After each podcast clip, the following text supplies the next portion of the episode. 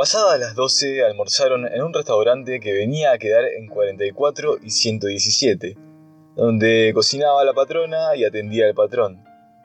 La entrada era algo oscura, el salón estaba en desnivel, había que bajar uno o dos escalones. Comieron puchero de falda. No cargan los precios y te dan comida casera, casi toda la concurrencia de estudiantes, aseguró Mascardi. Eh, si alguien viene a conversar con nosotros, ni te acuerdes que soy de la policía. Este elemento mira con malos ojos al chafe. Los que te conocen, ¿por qué van a desconfiar? Es gente muy quemada, te digo más. El sector estudiantil está infiltrado por espías de toda la Haya. Repentinamente preguntó, ¿a vos qué te trae La Plata? Eh, no me digas que has venido a estudiar. Vengo a sacar fotografías de la ciudad. Soy fotógrafo. Mascardi volvió a lo que estaba diciendo. El sector está infiltrado por espías y, por si fuera poco, de activistas fanáticos. Para mi trabajo conviene que no sepan que soy de la repartición. Debemos tener presente que el día menos pensado me llega la orden de vigilarlos. Te elegiste un trabajo bastante bravo. No es para cobardes. Hasta peligroso me parece. Bruscamente Osco, Mascardi replicó. No solo para mí, si alguna vez me liquidan, a lo mejor te liquiden a vos también. Nada más que porque nos ven ahora en esta mesa. No te hagas mala sangre, primero tienen que averiguar cuál es mi verdadero trabajo. Retomando el tono amistoso, dijo, No sabía que le hacías competencia al viejo Gentile. ¿Cómo se te ocurre? Trabajo con él. Justamente el mes pasado apareció por el negocio Don Luciano Gabarret, eh, para que le sacáramos un retrato. Gentile ya se sabe si está entretenido en el laboratorio no se apura. El otro juntaba rabia. Para mí que no está acostumbrado a esperar.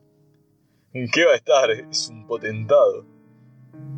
Casi era claro que el patrón pone el trabajo por arriba de todo, pero de golpe don Luciano me preguntó si me tenían de adorno o si me habían enseñado a sacar fotografías. Le saqué 12 al hilo, en colores. Es bastante colorado, si recuerdo bien. Es muy colorado y tiene cara de loco. Los ojos pasan rápidamente, no sé cómo decirte, de expresar astucia a expresar furia, como si echaran chispas. Es bajito. Y redondo. Parece un trompo. Es la única persona que he visto con briches y polainas de cuero en todo el partido de las flores. Contó Almanza que a la mañana siguiente volvió a Gabarret y cuando vio el trabajo, cambió de manera notable. Hasta se le endulzó la cara. Almanza comentó, no vas a creer, a infinidad de señoritas les pasa lo mismo que a este hombre. Ven sus fotos y se ponen contentas. Siguió describiendo la entrevista. Gabarret le preguntó si únicamente sacaban eh, retratos. Él mostró sus fotografías de estancias y volvió a preguntar a Gabarret. ¿Quién las ha sacado, usted o el patrón? Entonces apareció el viejo Gentile que contestó, el señor Almanza, yo no estoy en ánimo para alargarme al campo. A lo que dijo Gabarret. En ese caso le propongo al señor Almanza que se vaya a La Plata, si tengo una semana con todo pago y me fotografíe la ciudad. Él contestó que no tenía pensado cambiar de patrón. Y nadie se lo pidió, afirmó Gabarret. Mi intención es ordenar al estudio Gentile una serie de fotografías de los principales edificios y monumentos de La Plata, para el primer libro de la colección ciudades de la provincia de Buenos Aires. Previa conformidad del patrón, encargaría al señor Almanza el trabajo. Terció Gentile.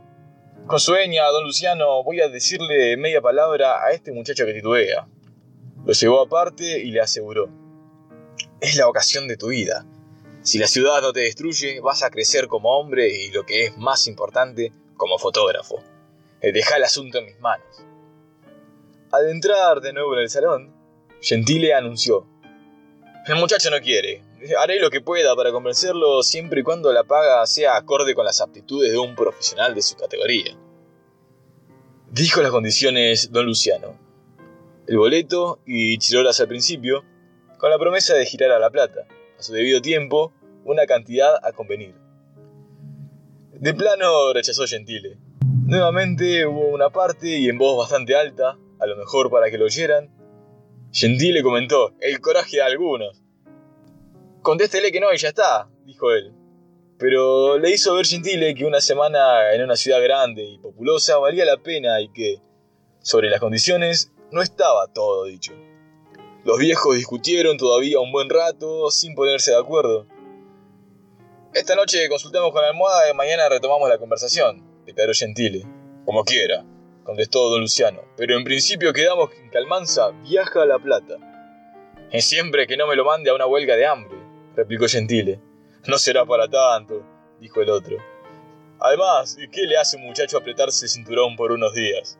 Y en puntas de pie, como si quisiera parecer más alto, y apoyando las manos en la mesa y marcando las palabras con un vaivén de su cuerpo redondo y su cara colorada, afirmó, Mi criterio es muy claro, pagar lo menos posible hasta que me traigan el trabajo.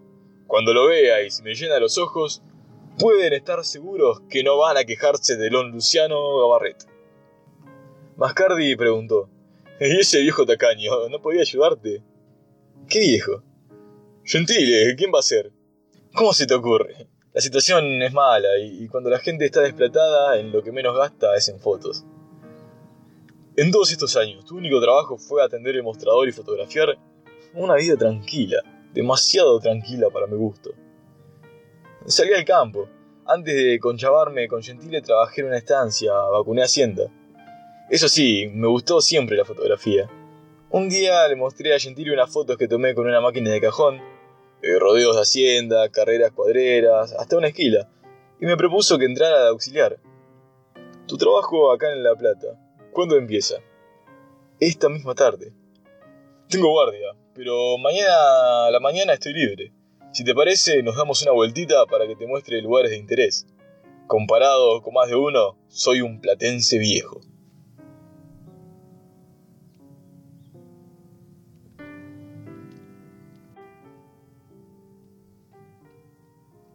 Adolfo Bioy Casares. La aventura de un fotógrafo en La Plata.